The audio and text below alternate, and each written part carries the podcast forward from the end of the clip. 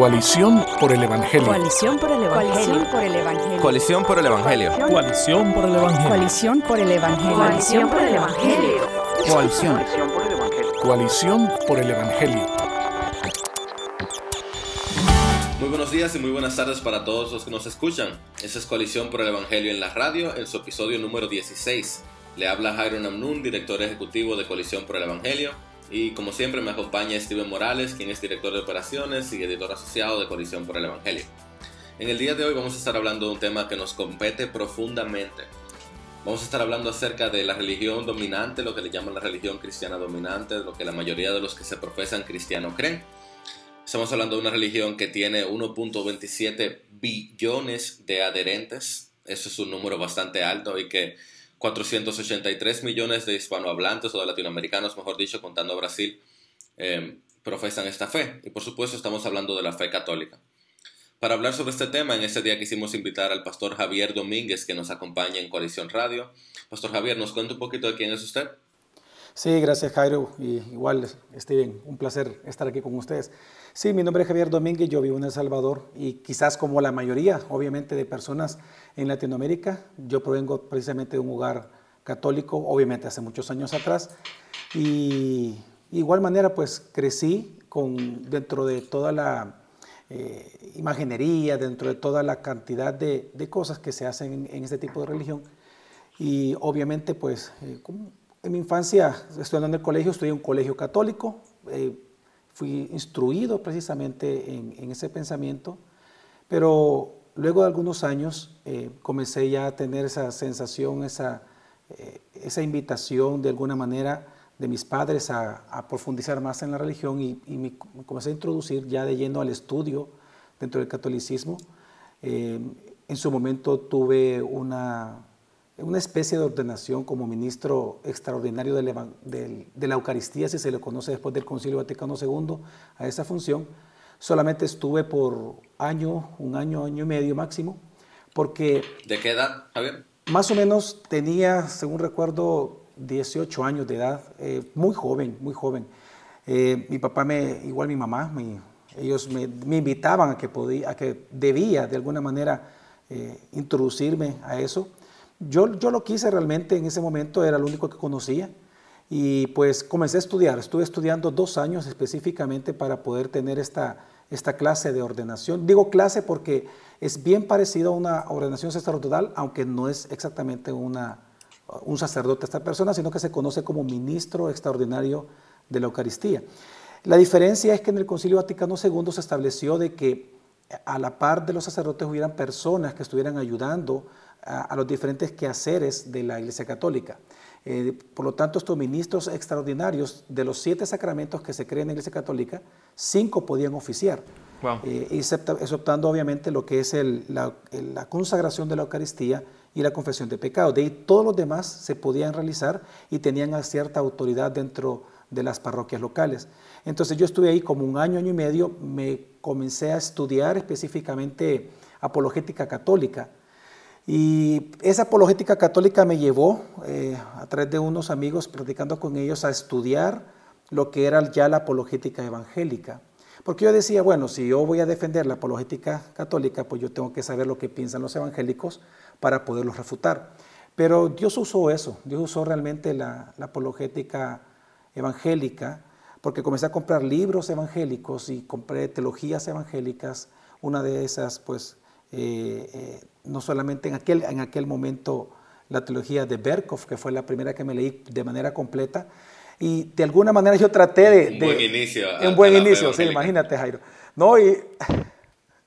Sí, no, imagínate lo que me pasó, que yo en mi arrogancia de religión, obviamente, yo dije, bueno, voy a tratar de refutarlo. Y entre más incursionaba, obviamente, menos argumentos, más silencio había y más reflexión. Y Dios ocupó eso, realmente por eso que yo estuve muy poco tiempo ahí eh, como tal, porque comencé a, a pesar de que yo estaba eh, en las misas y hacía todas las demás ceremonias, participando de ellas, en mi corazón obviamente yo sabía que eso no, no era conforme a la escritura. Entonces tuve que renunciar a eso, mis propias convicciones tuve que eh, renunciar. Y en esos días fue que yo me convertí realmente al Señor. Eh, fue a través de, de, leer la Escritura. Dije, tengo que leer la Biblia, tengo que leer el Evangelio, leer los Evangelios y entender qué fue lo que Jesús enseñó.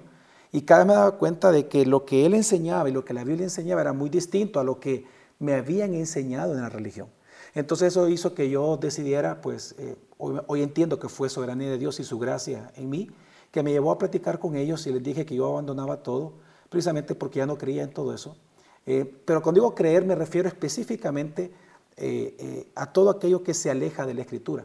Y lo digo así porque traté de alguna manera de, de, ayudar a otros en su momento ahí, pero obviamente solo Dios lo hace. Y eso hizo que llegara a una iglesia evangélica y hasta el día de hoy, pues, desde mi conversión, gracias al Señor ya hace más de 19 años atrás, pues aquí estoy sirviendo en la Midirre. Javier, y para, para conocimiento de la audiencia, ¿dónde estás pastoreando hoy en nombre de tu iglesia, tu esposa? Sí, gracias. Pues eh, Dios me ha dado el privilegio, Jairo y Steven, de, de, pastorear la iglesia que se llama Centro Internacional de Alabanza. Ya tengo 18 años de ministerio pastoral. Tengo de, de esos 18, tengo específicamente 14 pastoreando la iglesia. Estoy casado desde hace 17 años atrás con mi esposa llamada Geraldina. Eh, tenemos tres hijos, eh, los cuales amo entrañablemente, una hija de, de, 14 años, uno de 14 y el otro varón de, de 5 años. Así que aquí estamos en El Salvador, en Centroamérica, pastoreando para glorificar el nombre de nuestro Señor. Bueno, gloria al Señor por eso. Eh, tu historia nos alienta, nos edifica y nos recuerda algo, y es que el Señor llama a los suyos de donde sea que estén, desde los cuatro vientos, no importa qué religión hayan profesado anteriormente o qué creencia hayan tenido sobre él anteriormente. Pero también eh, al tú hablar, tú nos recordabas algo y es que hay, hay una diferencia fundamental entre el catolicismo y la, la enseñanza protestante, o digamos la enseñanza de la escritura. Así. Y es por eso que vale la pena hacer este programa, porque genuinamente entendemos, aquellos que profesamos sola escritura, que pretendemos que entendemos que nuestra autoridad está en la escritura, sabemos con total certeza que hay muchas prácticas católicas que son contrarias a lo que la Biblia enseña. Sí. Entonces vale la pena que podamos meditar un poquito en qué significa ser un católico, qué creencias sí tenemos en común y entonces qué cosas debemos separarnos o por qué, qué nos separa y cómo podemos acercarnos con el Evangelio. Así que quizás Javier tú mismo puedes decirnos por favor qué es un católico, qué significa ser católico o como le llaman católico practicante. Sí, católico en la práctica es una persona que todo el tiempo está desarrollando o está practicando eh, los sacramentos, lo que ellos llaman sacramentos o sacramentums. Eh, no solamente consiste en creer, es decir, no solamente consiste en decir yo nací en esta religión, sino que el, católico es aquel que lo practica, aquel que cumple fielmente según las disposiciones del catecismo, cada uno de los sacramentos en las distintas etapas de su vida y en los diferentes momentos en los cuales debe ser aplicado, porque sabemos de que algunos sacramentos dentro de ellos son aplicados únicamente en momentos bien específicos. Así que eh, realmente un, un un católico, aunque de nacimiento, de hecho todavía hasta el día de ahora en Latinoamérica, se considera un católico por nacimiento, es decir, dentro de una, familia católica y ya bautizado, eh, obviamente en su bautismo infantil, pero el católico practicante se le llama aquel que está todo el tiempo practicando los sacramentos. Si no los practica, es, es católico, pero no es considerado en la jerga de ellos un buen católico o un católico practicante. Hmm. Entonces, está en la misma definición hay, hay una necesidad de estar siempre actuando, siempre obrando, siempre haciendo algo para encontrar tu identidad, como, como católico, como tu identidad espiritual o religiosa. Sí, porque dentro del catolicismo se te enseña de que tu identidad está ligada a la institución. Es decir, como ellos no toman la Biblia como total autoridad o como suma autoridad, entonces ellos ponen a la par de la escritura lo que es la institucionalidad de la Iglesia Católica. Y no solamente eso, sino que también la sucesión, como ellos llaman, apostólica, la tradición. Entonces, para un católico no solamente le basta el practicar, sino que debe estar completamente unido a la institución. Por eso es que la palabra se sigue manteniendo como sacramento y en su momento vamos a platicar de ello, porque de ahí viene el entendimiento por qué están tan ligados a la institución, es precisamente por el significado que tienen los sacramentos. Bueno, y según leía, inclusive la Iglesia Católica profesa que la fe le pertenece a la Iglesia y el cristiano particular se añade a esa fe, ¿no es cierto? Así es, es que ellos, se, e, e, ellos en su ideología está que ellos son la iglesia universal y la única, y la, aquella única instituida por Jesucristo. Por lo tanto, el que no está adherido a ella eh, no tiene oportunidad de salvación. Y por eso también en el catecismo, a aquellos, por ejemplo, en mi caso, que nacimos en un hogar católico, pero que de alguna manera eh, para ellos nosotros nos hemos alejado, Inclusive en el catecismo se menciona a los que se vuelven evangélicos, se les llama que son excomulgados y se vuelven anatema para ellos, es decir, maldición, y para ellos ya nosotros ya no recibimos ninguna clase de salvación porque no respetamos y no, eh, eh, no, no, tenemos esa, ese respeto sagrado por la institucionalidad de la religión católica. Y vale que seguramente muchos de los que nos escuchan ya conocen esas cosas, pero hay algunos, como, como soy yo mismo, que en verdad nunca fuimos católicos. Y yo creo que eso está pasando cada vez más en, en Hispanoamérica, en el mundo hispanohablante, particularmente en lugares como Guatemala, que tiene un amplio nivel de evangélicos, no necesariamente de cristianos, pero sí de evangélicos que nacen en iglesia evangélica. Por eso estamos haciendo toda esa primera parte de, de conversar sobre qué es lo que cree el catolicismo y vale la pena que hablemos un poquito de qué cosas sí tenemos en común. Porque definitivamente un cristiano eh, evangélico y un profesor cristiano católico o aún llamémosle un cristiano católico tienen mucho más en común que una persona que viene de otra religión. Entonces sí tenemos varias doctrinas, digamos, básicas en las cuales podemos estar de acuerdo. Steven, ¿me habla un poquito de ellas? Sí, pues como, como mencionabas, em, en, bueno, no solamente en Guatemala, pero en muchos países latinoamericanos, hablar de cristianos se refieren básicamente a evangélicos y, también a, católicos. Y, en un sentido, bueno, Javier nos, nos podrá decir em, cuáles son las diferencias más grandes, pero antes de llegar a, esas diferencias, eh, sí, hay, sí hay puntos donde eh, sí compartimos algunas doctrinas que no, no, nos, no nos hacen lo mismo, ¿verdad? No somos y no creemos en lo mismo, pero eh, sí compartiría, compartiríamos estas creencias. Algunas de esas incluyen la, la Trinidad, em, creer en, Dios como, como, supremo y creador del universo eh, trascendente e, e inmanente, em, creen en, la Biblia como, como la palabra de Dios, aunque incluso dentro de eso hay unas, unas diferencias.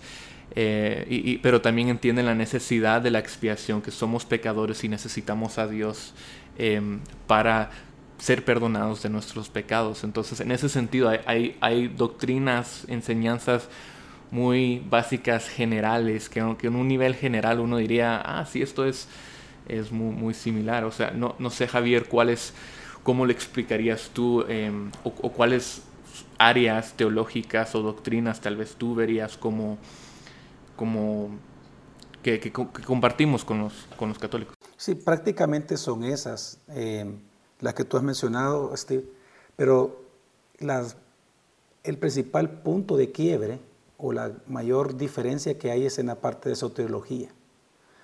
Porque obviamente, aunque ellos de salvación, en, de, salvación, en el tema de salvación, porque aunque ellos hablan de la Trinidad y hablan de un Salvador, la forma en que ellos entienden la salvación e incluso la gracia es muy diferente a nosotros. Porque, por ejemplo, nosotros podemos hablar de la gracia en este momento, de cómo la gracia nos salva y cómo la gracia, como dice Tito II, nos capacita a renunciar a la impiedad, a la injusticia, a vivir sobria, justa y piadosamente. Sin embargo, ellos aún la gracia salvadora, que le llaman realmente santificadora, es un es tipo de gracia muy diferente, incluso a lo que la Biblia enseña. Entonces, pero eso lo hacen precisamente para poder justificar y poder eh, tener una, eh, una coherencia a todas sus enseñanzas. En doctrinas, por ejemplo, que son similares, obviamente ellos creen en la Trinidad, ellos creen en, la Biblia como palabra de Dios, mas no en la autoridad o en la suficiencia de las escrituras. Para ellos la Biblia no es suficiente. De hecho, de hecho hay algunos, algunos puntos en, el, eh, en algunos documentos oficiales, no recuerdo si está en el catecismo, pero en documentos oficiales de la iglesia sí recuerdo que hay. Eh, por ejemplo, eh, que dicen que para todas las cuestiones de fe, la Biblia, pero para las cuestiones que no son de fe, o por ejemplo la ciencia, dicen los científicos. Entonces, ellos realmente, aunque creen que la Biblia es palabra de Dios, pero no creen en la suficiencia de la escritura, pero el punto principal es la soteriología, el tema de salvación. Y ese es el punto, ese es el punto principal de todo el asunto de la fe, porque el, asunto principal de la religión es encontrar salvación. Y el, asunto principal del Evangelio es proveer un camino de salvación para los seres humanos. Entonces, aunque ciertamente a la hora de hacer apologética tú no tienes que convencer a un católico sobre la Trinidad, como tuvieras que hacer con un musulmán, eh, la forma que él entiende el papel del Hijo va a ser bastante diferente. Y ciertamente, aunque nosotros manejamos una historia en común, pues hasta el siglo XV la, historia de la Iglesia Católica y la historia de la Iglesia Evangélica o Protestante es la misma, porque hasta ese momento no, se había, no había hecho esta división. Aún ahí tenemos matices diferentes donde enfatizamos cosas diferentes. Al hablar de Agustín, hay cosas de Agustín que nosotros nos encantaría enfatizar, mientras los eh, católicos tratarían de pasar por alto o de no hablar mucho de eso, incluyendo también a Aquino y Anselmo, y aún a los padres de la Iglesia ni se diga. Y además, aunque ciertamente nosotros podemos luchar juntos en temas como el aborto, homosexualidad, aunque habría que ver cómo eso se definiría, aún el enfoque o la razón por la que podemos hacerlo quizás es diferente. Y es por ese sentido que estamos hablando del catolicismo y el Evangelio, porque la forma en que ellos entienden el Evangelio es deficiente. Así que vamos a hacer una pequeña pausa y en el próximo bloque continuaremos hablando sobre catolicismo y Evangelio, específicamente sobre los sacramentos y sobre cómo encontrar salvación. Quédense con nosotros. Radio Eternidad Concierto Unidos por una causa. 10 años de gracia. Te invita a una noche especial de adoración. En nuestro concierto anual Gracia, junto a Damaris Carbo. sin igual poder en Jesús. Ven y celebremos juntos el viernes 28 de octubre, desde las 7:30 de la noche. Auditorio de la Iglesia Bíblica del Señor Jesucristo calle Luisa Meña Matió, número 105, Arroyo Hondo. Compra de boletas online en nuestra página web www.radioeternidad.org o llámanos al 809-566-1707. 10 años impactando el presente con un mensaje eterno.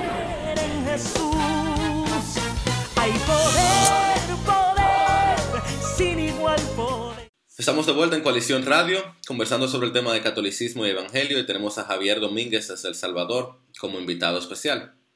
En este momento entonces seguimos conversando sobre el tema de la salvación para el católico y para eso necesariamente debemos hablar sobre los sacramentos.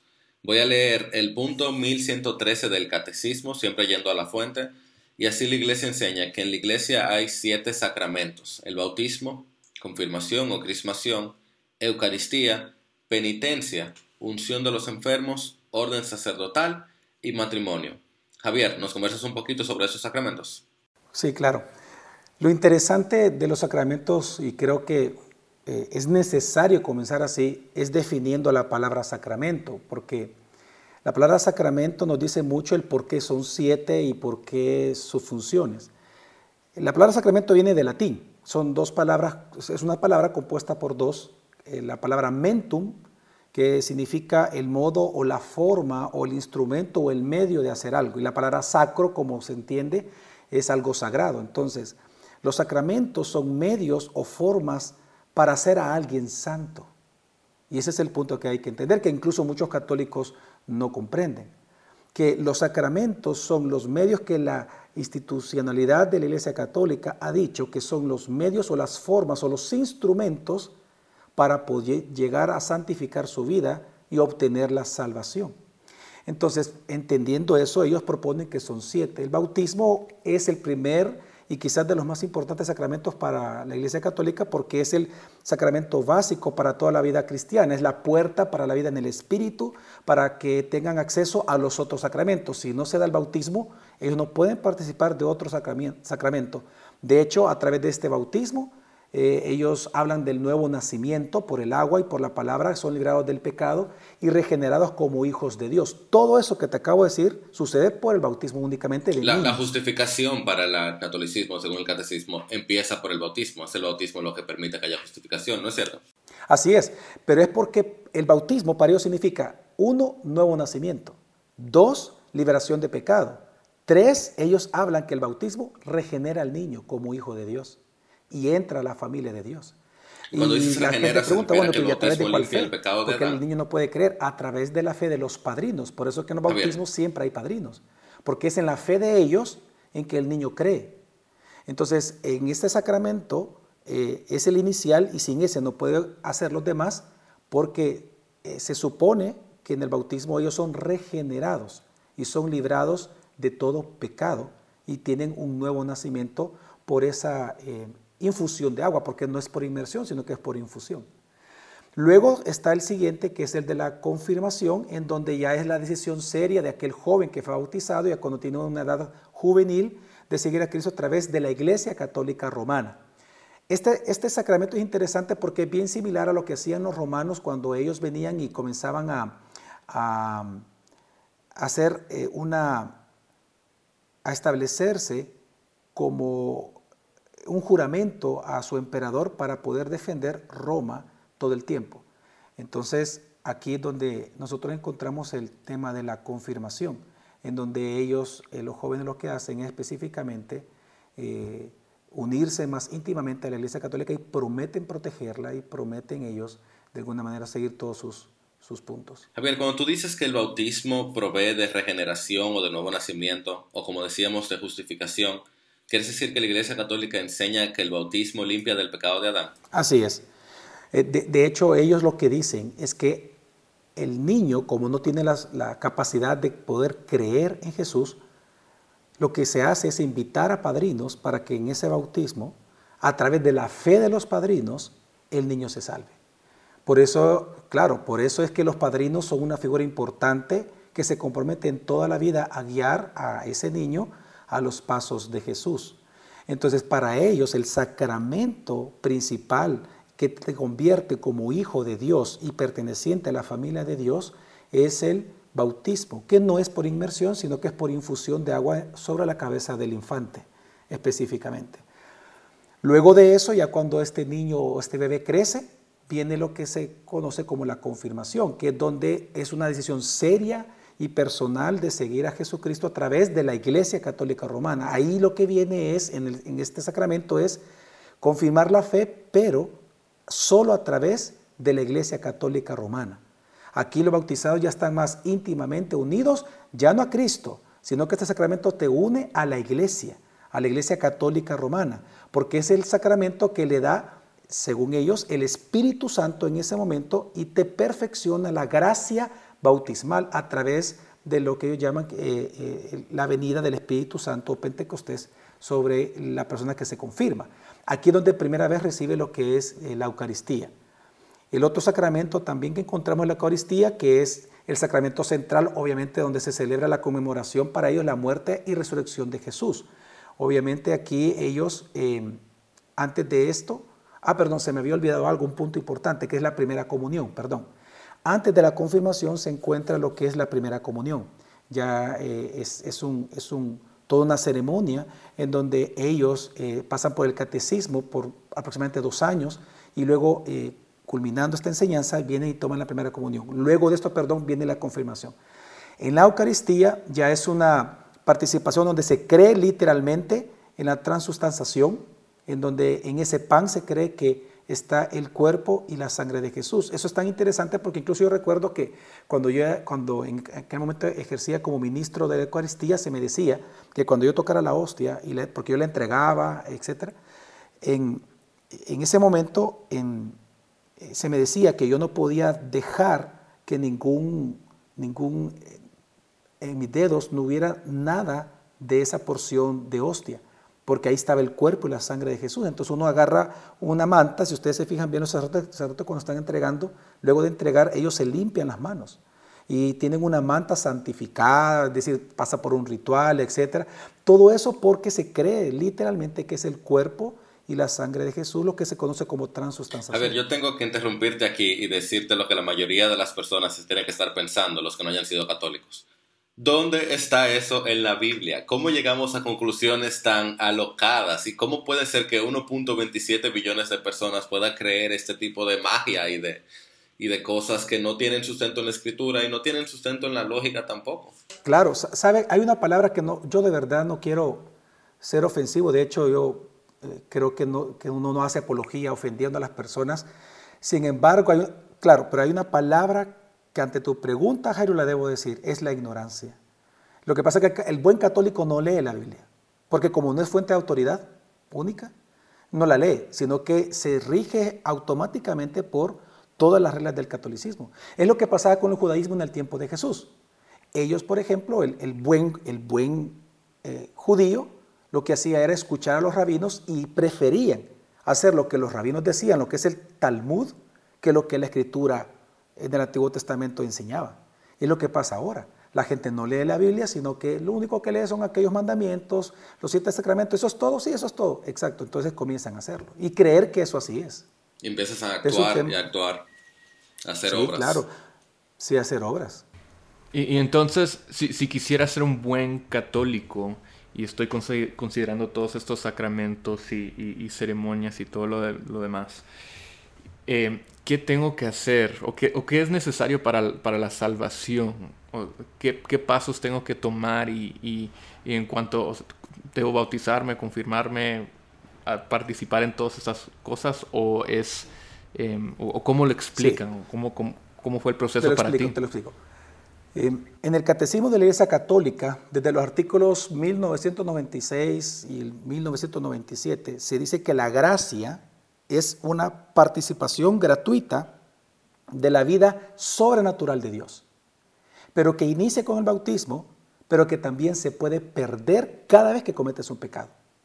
Entonces, si tu vida y tus obras aumentan la gracia o disminuyen la gracia, a pesar de que es gratuita, porque tienes que ganarte el derecho de recibirlo eso, entonces necesariamente para tener más gracia, tienes entonces que obrar más sacramentos. Lo que lo hace más peligroso, lo que lo hace más peligroso, porque tú puedes pensar, ah, no, gracia, yo creo en la gracia, por supuesto, yo creo en la gracia. Entonces, eso regresa al punto que, perdón, te voy a interrumpir un momento, regresa al punto que, que mencionaste antes, que usamos muchos de los mismos términos, pero con definiciones, con significados muy diferentes, muy diferentes. Perdón.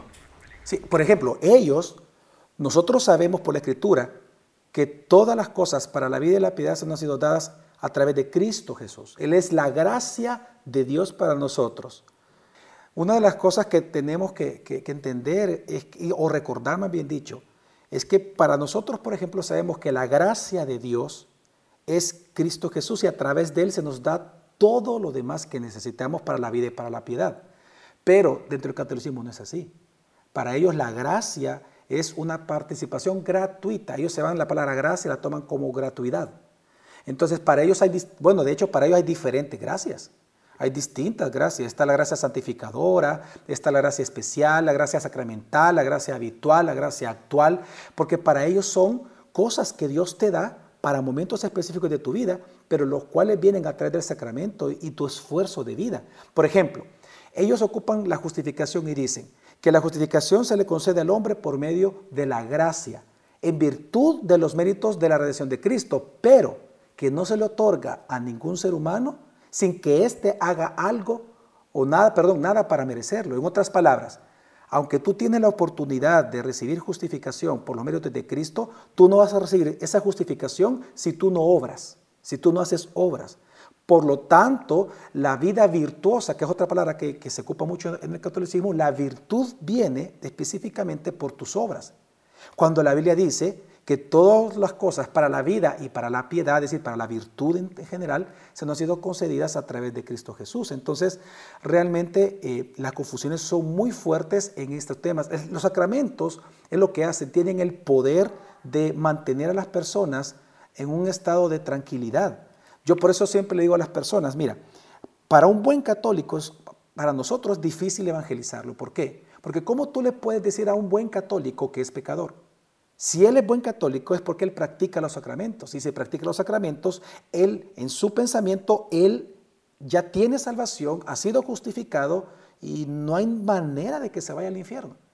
Entonces, Y sigue justificándose porque sigue, sigue haciendo las obras necesarias, a veces más obras de las que nosotros hacemos también como evangélicos. Claro, claro, yo conozco personas, y de hecho yo lo practiqué por tres años, que iba a misa todos los días, Jairo y Steven todos los días, a comulgar todos los días, porque como te dicen que si no los practicas, no te salvas, entonces tú te vuelves un obrador todo el tiempo.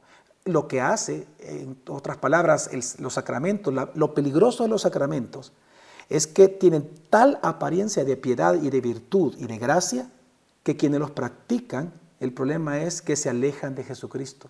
Son tan, el, por eso es que yo siempre le digo a las personas, el problema con la religión católica no es que sea mala en sí misma, es que es tan buena en lo que hace que sustituye a Jesús en tu vida. Te muestra un Jesús innecesario para salvar. Yo decía hace un par de semanas que estaba enseñando sobre el catolicismo y yo concluí esa parte diciendo que si un católico cree y sigue punto por punto la doctrina de su iglesia, ese católico va a hacer suficientes obras como para ir al infierno. Así es. Totalmente. Entonces él va a pavimentar su camino al infierno de buenas obras porque hay salvación en uno solo, porque nosotros encontramos gracia, como tú bien decías, todo lo que pertenece para la virtud, para la vida de piedad, todo viene de Cristo Jesús y nuestra salvación se encuentra en Él. Y vale que leamos un texto que es difícil de tergiversar, aunque sí se hace. Porque por gracia ustedes han sido salvados por medio de la fe. Y esto no procede de ustedes, sino que es don de Dios, no por obras, para que nadie se gloríe. El, el, hecho de que nuestra salvación es un regalo de Dios hacia nosotros y luego que no viene por nuestras obras, está claro a lo largo de las escrituras. De hecho, el profeta Isaías bien dijo que nuestras mejores obras son como trapos de inmundicia. Nosotros estamos sirviendo, adorando, viviendo por un Dios perfecto. Y nuestras obras no pueden merecernos un lugar delante de su trono, porque un solo pecado es suficiente para despojarnos de su presencia para siempre. Por eso Cristo llevó todos nuestros pecados. Wow. Amén, amén. Y Javier, em, yo creo que ese es el punto que hay que tomar en cuenta cuando estamos hablando de evangelizar al católico, es recordarle el hecho, eh, presentarle, mejor dicho, lo que es la verdadera santidad de Dios y nuestra verdadera condición delante de Él. ¿Qué piensas no, tú? Sí, totalmente. De, hecho, yo, yo siempre recomiendo que para comenzar a evangelizar a un católico, lo primero que tienes que hacer es mostrarle que sí realmente peca, pero hay que hacerlo con la escritura. Es decir, tú no puedes ir con argumentos o filosóficos o con o argumentos religiosos, porque él viene de la religión. Tú lo que tienes que hacer es hacerle accesible a él lo que él probablemente nunca ha leído, que es la Biblia. Entonces es importante hablar con todos ellos, eh, eh, hacerles eh, entender de que ellos no son moralmente buenos. Se pueden ocupar textos como Isaías 64, donde dice que nuestras obras buenas son como trapos de, inmundicia delante de los ojos de Dios. Proverbios 30, versículo 12, donde se habla acerca también de que las buenas obras no son justicia delante de los ojos de Dios. Es decir, Creo que es importante hacerles ver que las buenas obras, no hay nada que nosotros podamos hacer para obtener algo que por gracia de Dios lo entrega. Porque si, si, si, lo que a mí me mantiene alejado de Dios es el pecado, no hay, no hay nada que el ser humano pueda hacer en su propio razonamiento y en sus propias obras y su esfuerzo para poder borrar esa transgresión a la santidad de Dios, excepto aquel sacrificio que el mismo el Padre hizo. Entonces, lo primero para mí que hay que demostrar, como tú decías, Jairo, es su propio pecado. Y en segundo lugar, es necesario convencerles que sus buenas obras o sus sacramentos, sus medios para obtener gracia, realmente no son medios para obtenerla, sino como tú bien decías, son medios que lo alejan de ello. Entonces, creo que es importante también enseñarles a través de la escritura. Romanos 2, por ejemplo, para hablar del, del pecado a un católico, yo siempre recomiendo, por ejemplo, Romanos 2 que Romanos 2 habla específicamente de, los que son moralmente buenos. Recuerda que si vemos la estructura de Romanos, Romanos 1 del 18 al final del capítulo 1 habla de los que son ya expresamente malvados, pero capítulo 2 comienza hablando de los que se creen moralmente buenos. La mitad del capítulo 2 te habla de cómo hablarle a una persona y cómo Dios nos habla a aquellos que nos creemos en su momento, en una parte de nuestra vida, buenos y por lo tanto nos creemos merecedores. Así que Romanos 2 es importante, Romanos 3 también, y como les decía, Isaías 64, Proverbios 30 y otros versículos más son bien importantes para poder evangelizar a un católico. Yo creo también, Javier, que al hablar de este tema, tú trajiste en medio del programa algo muy importante y es que gran parte de estos creyentes son creyentes en esta profesión, en esta religión, son creyentes y que están ignorando, que lo que tienen es ignorancia de la realidad, porque como tú bien decías, no conocen la escritura. Y están muertos en sus delitos y pecados, haciendo obras de muertos para agradar a un Dios que no existe, a través de una mediadora que no es real, a través de, un hijo que no es el hijo de la Escritura, pero genuinamente creen que lo están haciendo y por tanto nosotros tenemos un llamado profundo a amar a estas personas que están perdidas. Es nuestro deseo que tú puedas tomar las informaciones de este programa. Las, eh, Javier, muchas gracias por tu participación y las cosas que trajiste desde la misma fuente de, su catecismo, que es una de sus, eh, de sus principales fuentes de autoridad, la escritura, el catecismo, el magisterio y el papa, ¿cierto? Así es. Pero el, el, deseo es que tú puedas tomar esta información y tú puedas amar más profundamente a aquellos que están perdidos en delitos y pecados dentro del catolicismo. Y que tú puedas quizás con valentía acercarte y presentarle la realidad de que Cristo salva de que en Cristo Jesús hay perdón real de pecados, no un perdón que te doy y que te quito, no una salvación que la tienes por un momento y ya no la tienes más, sino una salvación eterna, una vida eterna y un gozo que solamente Él puede dar. Esa es nuestra oración para nuestro continente, es nuestra oración para quienes nos escuchan. Javier, muchas gracias por tu tiempo, gracias Steven por estar con nosotros y gracias a ustedes que nos escucharon. Recuerden que pueden escucharnos todos los viernes a las 12.30 por Radio Eternidad o a través del podcast pueden ver cómo suscribirse ahí en nuestras redes sociales o aún desde YouTube pueden ver el detrás de escenas. Les habló Jairo Namnum para Colisión por el Evangelio Radio. Dios los bendiga.